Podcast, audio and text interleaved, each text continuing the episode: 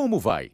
Quando alguém comete um erro grosseiro e lhe machuca, você não reage ou parte para cima? Sua reação é vital ao seu próprio bem-estar, porque o perdão é a chave para a paz, mesmo que a raiva seja justificada, como era para o homem nesta história. Ele tinha que enfrentar o passado e se livrar do ódio enterrado no coração ou perder a pessoa mais importante de sua vida. A luta começou quando o coração, a mente e a vida dele tiveram as algemas quebradas proclamando as boas novas através de histórias verídicas da vida de pessoas reais. Apresentamos Algemas Quebradas, dramatizada e produzida em Chicago pela Missão Pacific Garden. Muitas pessoas que vivem nas ruas já desistiram de si mesmo quando chegam à Missão Pacific Garden. Elas não estão procurando mudança de vida, querem apenas sobreviver mais um dia pastores e conselheiros compartilham o pão da vida com essas pessoas, apresentando-as àquele cujo jugo é suave e cujo fardo é leve. Ele oferece a elas a maior de todas as trocas: culpa e vergonha pela vida que dura para sempre. E agora, irradiando ao mundo inteiro, eis o programa número 2686, versão brasileira 53, na série Algemas Quebradas o programa que faz você olhar para si mesmo e pensar. Por que devo criar este menino? Você disse que ele é meu filho, mas ele não se parece nem um pouco comigo. Tenho certeza que não sou o pai dele. Estevão, olhe para mim. Pegue aqui, segure sua irmã, não a derrube. Fique aqui, não saia daqui por nada. Aos sete anos, o rapaz em nossa história foi abandonado. Primeiro pelo pai e depois pela mãe. Ele vivia na Rodésia, África do Sul. Ninguém o queria. Ele usava trapos nos pés no lugar de sapatos. Catava comida nas latas de lixo e dormia embaixo de uma ponte. Na adolescência, ele se juntou a uma gangue de revolucionários que queria derrubar o governo branco. Uma noite, em maio de 1962, planejando explodir um culto de evangelização numa tenda, sua vida foi mudada à medida que ele ouvia a pregação do evangelista. Ó oh Deus, eu não tenho nada, eu não sou nada, eu não sei ler, eu não sei escrever. Meus pais, meus pais me esqueceram. Recebe-me, Deus. Jesus me perdoa e me receba agora mesmo. E assim começou a transformação extraordinária de ira para alegria pura. Mas o rapaz em nossa história tinha um longo caminho a percorrer. E lá no fundo do peito havia uma ira não resolvida em relação aos pais. Saberemos agora como aconteceu essa resolução de conflitos, concluindo a história de Estevão Lungo agora mesmo em Algemas Quebradas. Um missionário branco, corajoso, me recebeu como primeira aluna em sua escola da Bíblia, ensinando-me não somente a ler e a escrever, mas também a ter bons modos e higiene. Desabrochei sob sua tutela. Então, em 1965, eu já pregava, às vezes com Sadraque, o evangelista que me levara a Cristo. Hannes o treinou muito bem, Estevão. Ele nunca desistia, Sadraque. Mas naquele tempo eu era como um porco selvagem quando me aceitou como aluno. Teve que me ensinar tudo. E mais do que tudo, a confiar no Senhor. Ele chama isso de andar na luz. Ele dá mais ênfase no jeito como vivemos do que nas notas que tiramos. E Deus faz o mesmo, meu rapaz. Dá para ver que você gosta muito de pregar. É, mas às vezes é bem perigoso. O ódio está aumentando tanto na Rodésia quanto aqui na Zâmbia mas Deus está no controle. Uma noite, armamos a tenda e centenas de homens vieram, não para ouvir o evangelho, mas para nos apedrejar. Tentaram nos matar. Não fique preocupado com isso, Estevão. Onde Deus guia, ele também dá provisão. Bem, vou ficar de olho na multidão amanhã quando o Senhor estiver pregando no mercado.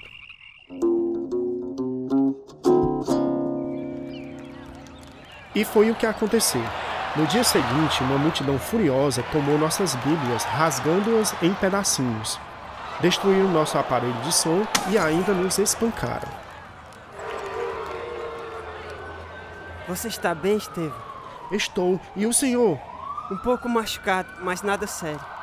Eles mangaram de mim quando comecei a orar, mas pelo menos deixaram o senhor em paz. Devia ter escutado seus conselhos. Aprendi também, Sardraque, que minha vida realmente está nas mãos de Deus. A missão mandou um jovem inglês para liderar nosso trabalho evangelístico na Rodésia. Logo, ele estava me pressionando e estimulando ainda mais do que Hannes, o missionário que havia me socorrido. Que agonia passei por causa dos meus medos. Não posso entrar na casa de um homem branco. Pode sim. O que vou dizer a ele? Ele não vai me aceitar. Vai sim. Deus criou você e morreu em seu lugar. Você é tão bom quanto qualquer pessoa. A única diferença é que você não teve muitas chances. E o que vou dizer? Você fala assim: Bom dia, Senhor, e não arraste os pés. Olhe nos olhos, quando ele o convidar a se sentar, sente-se ereto. Relaxe e não cruze as pernas. Está pronto? Quando os outros brancos tentaram me botar em meu lugar, Patrick ficou firme, determinado a me elevar ao nível dele. À medida que os anos se passavam, perdi minha timidez. Aprendi a ser pontual e a falar com confiança. Havia só um problema: sentia-me terrivelmente sozinho, sem uma esposa. Então conheci Raquel numa viagem a Malawi. Sua pregação de ontem foi mesmo inspirada, Estevão. Por favor, me fale mais sobre você. Bem, meu pai me abandonou quando eu tinha quase sete anos. Culpei a mim mesmo, porque ele nunca me quis. Nunca acreditou que eu fosse mesmo filho dele. Isso deve ter doído muito em você. Você não faz ideia, Raquel. Meses depois, mamãe nos levou ao mercado e disse para não sairmos do lugar onde ela mandou a gente ficar. E ela nunca mais voltou. Que coisa de cortar o coração. Olha, tornei-me muito amargo e cheio de ódio. Levaram a gente para um orfanato até que pudéssemos localizar alguém de nossa família. Minha tia cuidou de nós durante algum tempo. Depois, meu pai apareceu e levou a mim e a meu irmão para morarmos com ele e a sua nova esposa. Mas eu fugi. Eu voltei para morar com minha tia e minha irmãzinha, mas ninguém me queria. Nunca fui à escola. Como foi que sobreviveu? Olha, eu tenho vergonha de lhe dizer. Comia o que achava nas latas de lixo e dormia em uma, em uma ponte. Aos 13 anos tentei me enforcar. Mas Deus o poupou. Foi. Eu também ajudei a formar uma gangue e nos juntamos ao movimento revolucionário de Salisbury. Começamos criando revoltas e a jogar bombas de coquetel molotov nos parques e nas igrejas. Planejávamos explodir uma tenda onde havia um culto de evangelismo certa noite, mas ao invés disso o Senhor me salvou. Louvado seja o Senhor. Deus me salvou aquela noite da morte e do inferno. Desde aquele tempo vivo para compartilhar as verdades sobre Jesus. O missionário branco me ensinou a ler e a escrever para que eu pudesse ser um evangelista. E sete anos depois, aqui estou. Deus tinha um plano maravilhoso para a sua vida o tempo todo. Raquel, sei que conheci você hoje de manhã. Seria uma grande honra para mim se você se tornasse minha esposa. Obrigada por esta oferta tão grande, Estevão. Mas tenho que orar a respeito disto. Como bem dizia o missionário que me ensinou a escrever quando eu escrevia cartas de amor para Raquel durante aquele ano. Depois, peguei o ônibus para Malawi a fim de perguntar a ela qual a sua decisão. Minha mala foi roubada no caminho e comecei a duvidar que ela fosse aceitar alguém como eu. Fomos dar uma volta enquanto eu tentava criar coragem. Raquel, você pensou Pensei sobre... sim, Estevão. E Minha resposta é sim. Vou me casar com você. Bem, não acho que seja o melhor. Isso significa que você vai abrir mão do seu emprego, do seu lar, dos seus amigos. E eu nunca vou poder lhe dar nada. Olha, eu não tenho dinheiro, eu não tenho casa, nem mesmo uma cama. Estevão. Não tenho mais nem mesmo uma mala. Estevão. Não, não, não posso me casar com você. Não tenho nada. Quer me ouvir?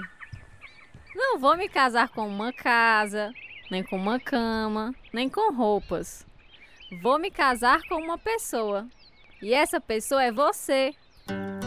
A família dela era rica e todos ficaram espantados com nossa decisão. No fim, foi a mãe de Raquel que veio em nosso auxílio. Mamãe, este é o Estevão da Rodésia, o homem com quem eu quero me casar.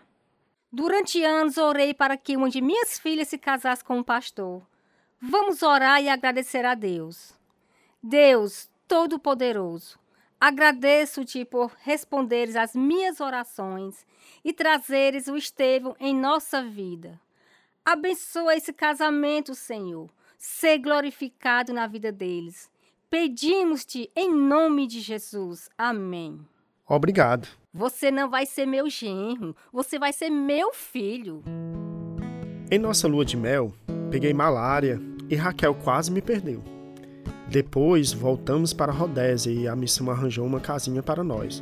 Raquel era tudo o que um homem pode querer. Eu agradeci a Deus todos os dias por ela.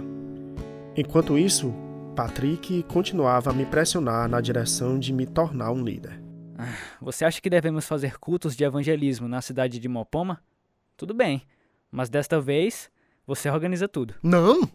Nunca vou poder escrever cartas, falar com a polícia e falar às igrejas. Sou uma pessoa inculta.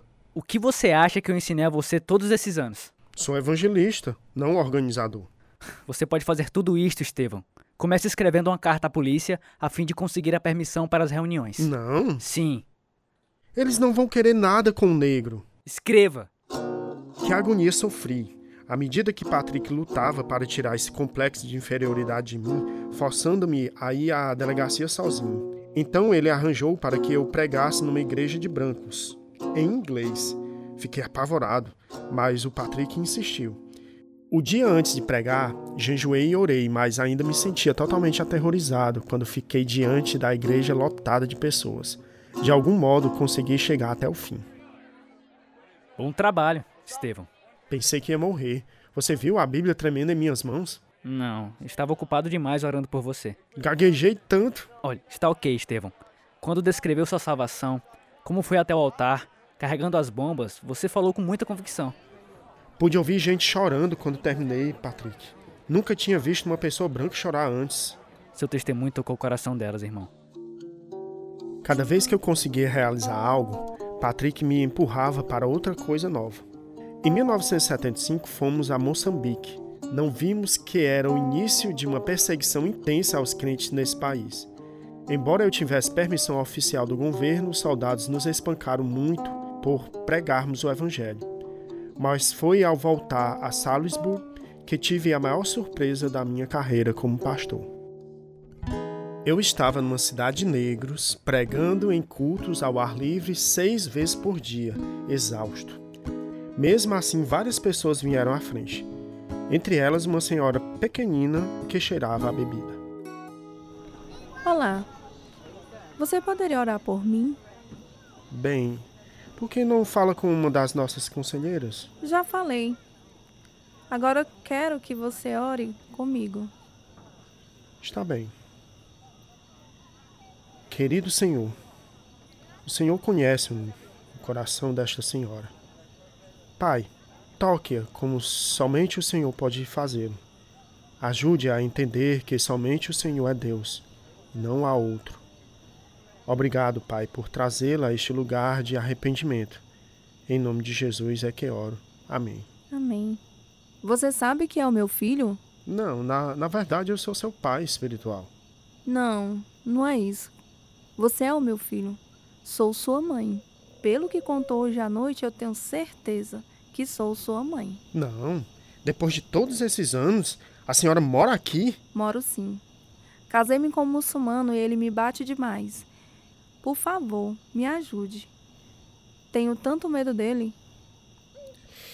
Olha, encontre-me aqui amanhã.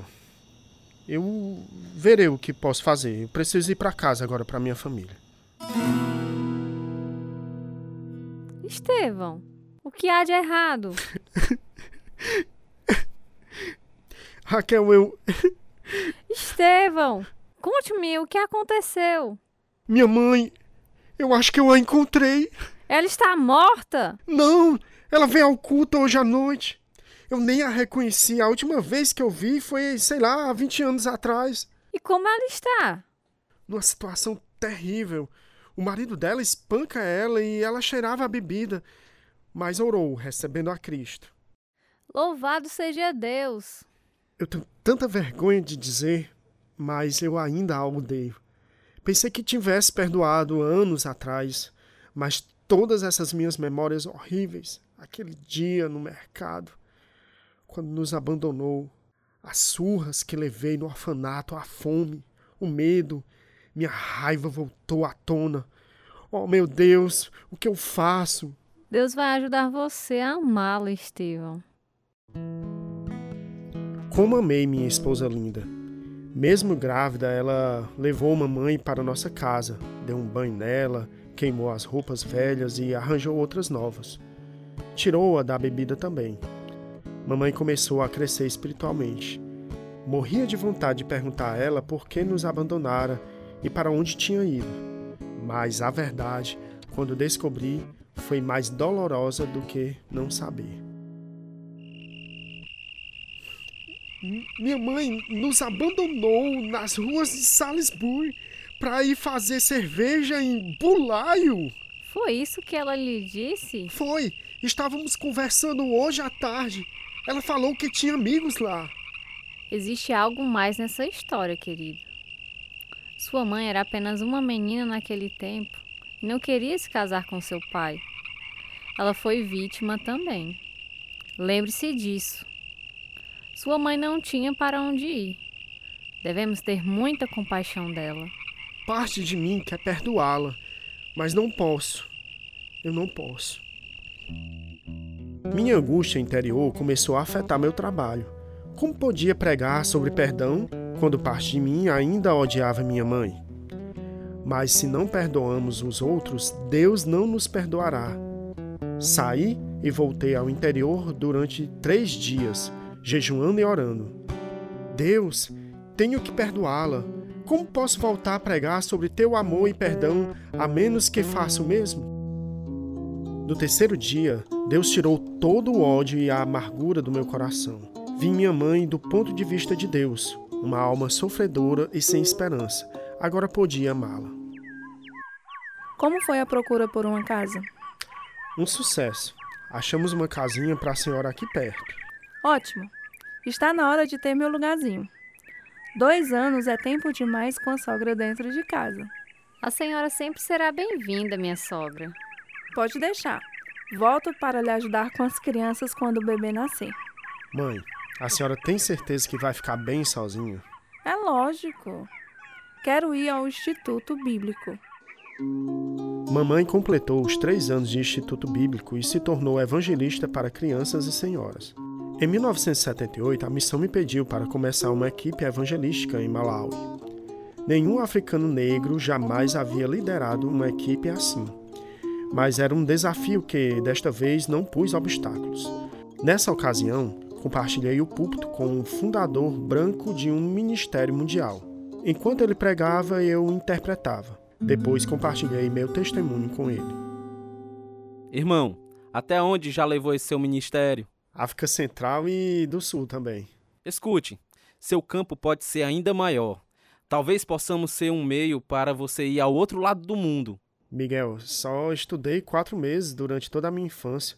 Os missionários em nosso ministério tiveram que dar duro para me ensinar a ler e a escrever. Não me sinto bastante instruído para ir além desta parte da África. Mas meu Deus pode usar seu testemunho em qualquer lugar. Podemos equipá-lo e edificá-lo. Me dê um tempo para que eu ore a respeito disso. Preciso falar com minha esposa também. Eles querem que você deixe o seu trabalho e se una ao ministério deles. Querida, eu, eu tenho quase 40 anos e me sinto inquieto. Ainda estarei evangelizando pela igreja. E haverá tantos recursos, tanto apoio. Teríamos um salário e uma casa só nossa. Eu penso em você, também morando num cômodo só com cinco filhos. Debati a proposta com meu mentor e ele me encorajou a buscar a posição. Durante a entrevista em Nairobi, minhas antigas inseguranças me assaltaram. Nem mesmo tive coragem de abrir a carta que havia chegado contendo a decisão. E então? Não. Como lhe disseram não? O que falaram que estava errado? Está tudo na carta. Mas você nem abriu, Estevão. Você sabe como fico diante de falhas. Vamos, deixe-me ver esta carta. Estevão, você foi aceito, meu querido maluquinho. E assim, depois de trabalhar 19 anos na missão onde fui usado de maneira tremenda na minha jornada espiritual, juntei-me a um ministério mundial. Nossa família mudou-se para Harare. Eles me arranjaram uma casa num bairro que havia sido somente de brancos. Quando levei minha família para lá, não tinha a mínima ideia de como era nossa casa nova. Que lugar lindo! Jardim, as cortinas, os móveis. Temos que tirar os sapatos antes de entrar para não sujarmos o chão. É tudo nosso, Raquel. Bem-vinda à sua nova casa. De verdade? Parece um sonho. Raquel, meus olhos se encheram de lágrimas. Quando eu entrei aqui pela primeira vez, sozinho, me lembrei do que Jesus me disse lá em Mateus 6,33. Busquem, pois, em primeiro lugar o reino de Deus e a sua justiça, e todas estas coisas lhes serão acrescentadas. Fui aceito em minha posição em 1982 e logo estava pregando em muitos países, descendo até em Minas de Ouro, a fim de compartilhar o evangelho com os mineiros. Em 1983, passei quatro meses nos Estados Unidos como evangelista. Em 1984, preguei na Austrália. Deus estava me enviando a todas as nações com seu amor remidor. Em 1986, minha mãe descobriu que meu pai ainda vivia. Começamos a procurar por ele através dos chefes locais. Um dia, eles nos levaram até um velho que estava encostado em uma árvore. O velho olhou para mim apavorado. Você é policial? Não fiz nada errado. Não, não sou policial. Eu sou seu filho, o Estevão. Estevão? É você mesmo? Você é o pequeno Estevão? Lembro-me de você. Você voltou para se vingar? Não, pai. Eu voltei para compartilhar do amor de Deus com o senhor. Você fugiu há tanto tempo. Sua nova esposa não me queria, pai. Tem outra esposa agora. E você? Eu casei, pai. Casei com uma moça maravilhosa. Ela se chama Raquel. Nos meses e anos que se seguiram, fui visitar meu pai muitas vezes. Sempre compartilhava memórias e a verdade de Deus. Você era mesmo um revolucionário? Era sim. Odiava tanto os brancos, especialmente os crentes. Posso ver hoje que Satanás estava tentando me destruir. Ele é bom nisso. Jesus disse: O ladrão vem apenas para furtar, matar e destruir. Eu vim para que tenham vida e tenham plenamente. Sabe, andei pregando. Era diácono. Eu me lembro. Mas. Não entendi realmente o que estava fazendo. Fiz muita coisa errada no meu tempo. Sabe, o Senhor precisa de Jesus, papai. Ele diz que o Senhor tem que nascer de novo. Tem que recebê-lo como Senhor e Salvador. Depois, Jesus o ajudará a vencer as tentações de sua carne e do mundo. Tenho escutado muito Sadraque. Ele é evangelista e diz a mesma coisa para mim. Tenho certeza disso. Foi Sadraque que Deus usou para quebrar o meu coração também, há quase 25 anos atrás.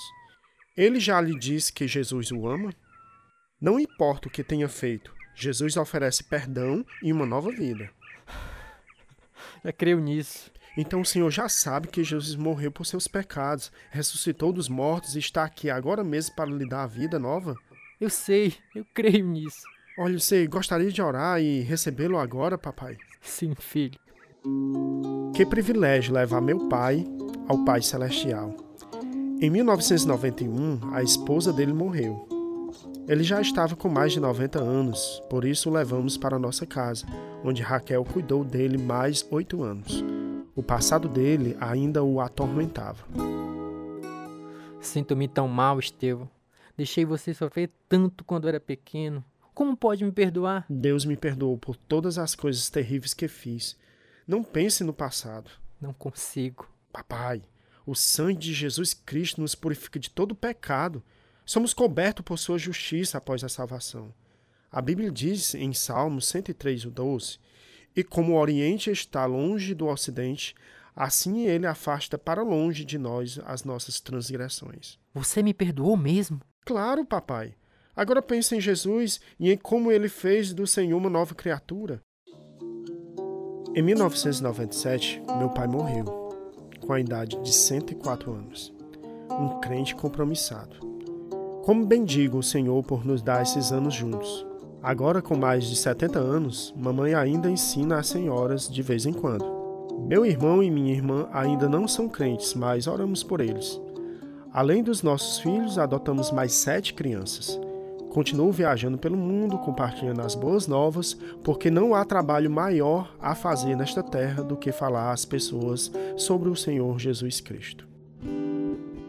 Ouvinte amigo, esse tipo de transformação e reconciliação são comuns no reino de Deus.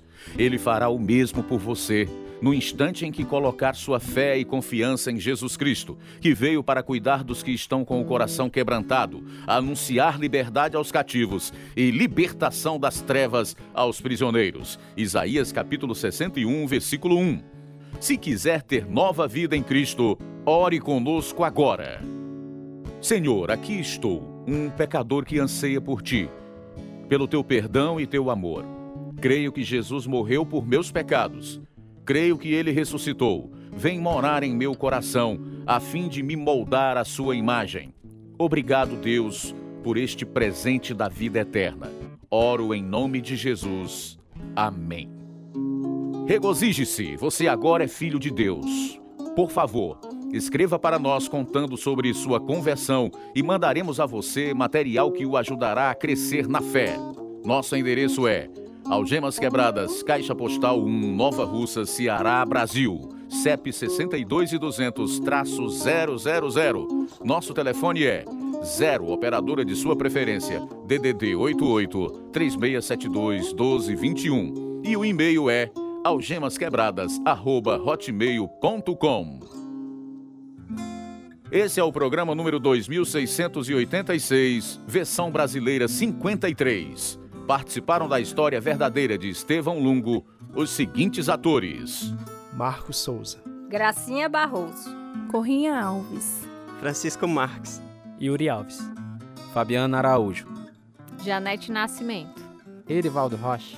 Tradução: Edissa Soeiro. Direção: Lina Gossen e Carlos Lopes. Produção: João Lucas Barroso. Música: Ismael Duarte e Heriberto Silva. E eu sou Luiz Augusto. Algemas Quebradas foi gravado nos estúdios da Rádio Ceará, Nova Russa, Ceará, Brasil. Algemas Quebradas é produzido pela Missão Pacific Garden, a fim de mostrar, através de histórias verdadeiras, que se sua vida for vazia, ela pode ser cheia até transbordar. O endereço é Missão Pacific Garden, 1458, Soul Canal Street, Chicago, Illinois, 60607, Estados Unidos. O nosso endereço no Brasil é Algemas Quebradas, Caixa Postal 1, CEP 62 e 200, traço 000, Nova Russa, Ceará. O nosso e-mail é algemasquebradas@hotmail.com. Ou visite o nosso site www.algemasquebradas.com.br.